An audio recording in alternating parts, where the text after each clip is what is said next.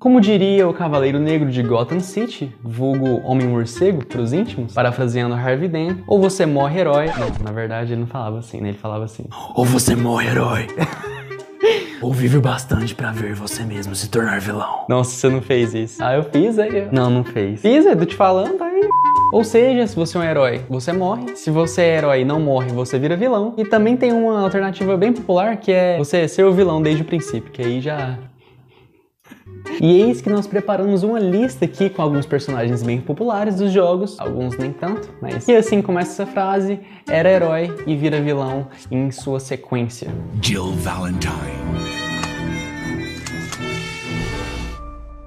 You gotta be dreaming.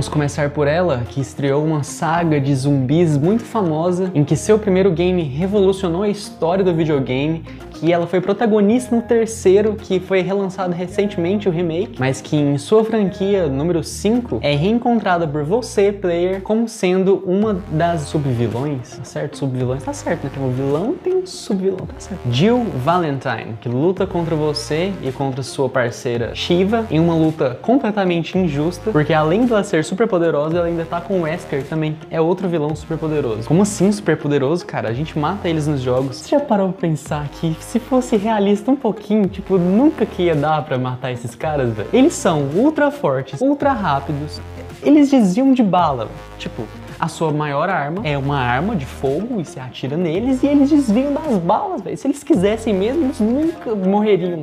Enfim, para nossa sorte, esse soro de T-vírus que ela toma, eu acho que é o T-vírus, né? Quase certeza. Precisa de um controlador cibernético que emerge em seu peito em forma de uma Maria Fedida brilhante. Maria Fedida? Um besorrão no peito brilhante. Olha aí.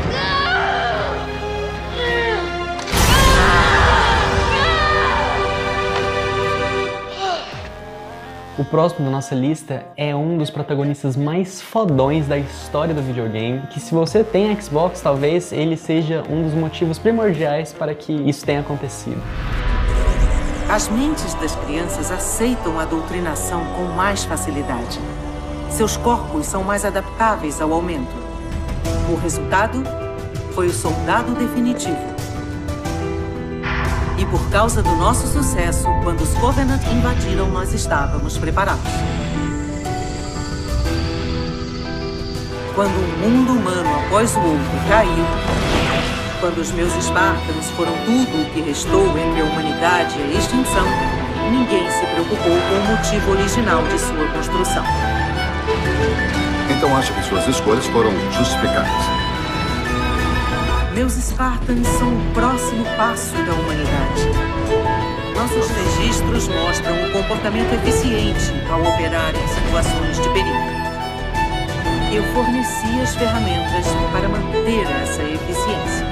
Master Chief é um super soldado chamado Spartan 2 que teve várias biomodificações para ser literalmente um super soldado, mas não é uma modificação Nutella igual do Capitão América não, que eu também sou fã, mas essa transformação é muito mais hardcore. Além de um soro do super soldado, que essas crianças têm que ser submetidas, caso você não conheça a história de Halo, várias cirurgias têm que ser feitas nos seus corpos para que elas se tornem maiores e mais fortes.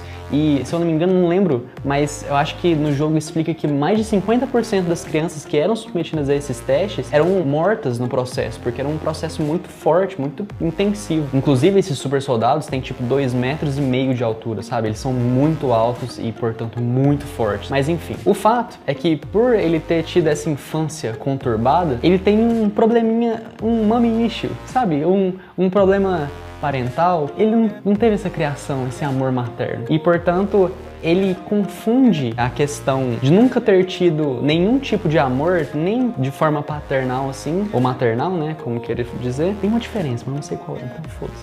Pra um amor de, de paixão, que ele também nunca teve. Ele nunca teve um romance com ninguém, entendeu? E aí que existe uma inteligência artificial no jogo que fica te dando os comandos do que se deve fazer e tal. E ela te acompanha durante o jogo inteiro. E ela é uma mulher, ela, a personificação dela é, é de uma mulher e muito bonita, inclusive. Ela se chama Cortana, que inclusive com essa crise aí virou assistente de voz do Windows. Então, assim.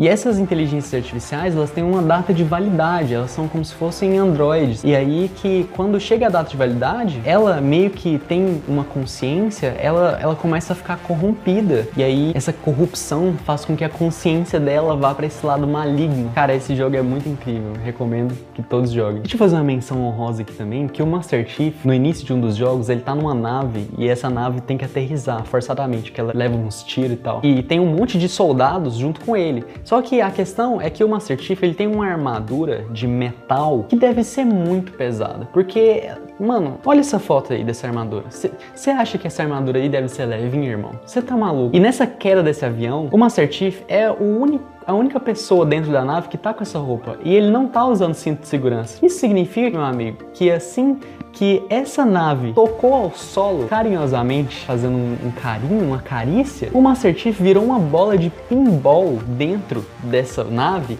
e deve ter matado todo mundo esmagado. É uma coisa que você não pensa, porque no meio da gameplay você nem percebe assim, né? Mas se eu for para pensar, velho, faz todo sentido e com certeza foi isso que aconteceu. Enfim, ninguém sobreviveu, né? Obviamente. Cara, assim, a Cortana, ela fica maluca, né, por causa dessa data de validade dela, só que ela tem os seus pontos, tá ligado? Porque, tipo, você passa, ela passa, né, todos os jogos da saga Halo inteiras na cabeça do Master Chief, na cabeça, assim, às vezes quase que literalmente, no sentido meio metafísico, mas ela acompanha o Master Chief em toda essa jornada pela galáxia em busca de paz. Só que em todos esses anos, isso é tudo que ela não vê sabe? Então, quando ela chega nesse prazo de validade dela, que ela fica doente, né? Que ela começa a ser corrompida, porque programas se corrompem, assim como seres humanos, talvez. Olha aí uma metáfora foda pra caramba. Ela fica cansada dessa brincadeira de gato e rato, e ela mesmo quer instaurar a paz na galáxia. O problema é a forma com que ela quer fazer isso, porque assim como muitos personagens muito fodas em muitas histórias, ela escolhe a forma errada de fazer isso, porque afinal, se ela escolhesse a forma certa, ela seria uma heroína, né? Não um vilão. Mas é foda, velho, é foda. Tipo, dá pra entender ela, tá ligado? Por mais que ela seja um, um robô, uma inteligência artificial, ela é mais humana que muitos humanos por aí. Mas enfim,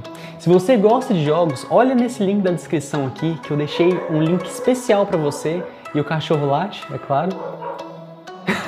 Cara, sério, se você gosta de jogos, você não vai se arrepender de ver esse link. E eu não tô brincando porque ele pode mudar a sua vida, de verdade. Ah, mas você é uma pessoa muito exagerada. Eu sou um pouco, às vezes. Mas eu não tô nem brincando dessa vez. Se você gostou do vídeo, deixa seu gostei aqui. Se você acha que faltou alguém pra eu ter falado aqui nessa lista, coloca no comentário também algum jogo ou sugestões de futuros vídeos. Lembra de seguir a gente no Instagram, que a gente posta stories diários lá falando sobre notícias sobre o mundo dos jogos. Que a gente também vai postar aqui de vez em quando, só que no Instagram você vai ver ao vivo e muitas outras coisas coisas que a gente só vai postar lá também. Se algum jogo que eu falei aqui é o favorito de algum amigo seu, manda pra ele. Lembra também de se inscrever, por favor. Muito obrigado e até o próximo vídeo.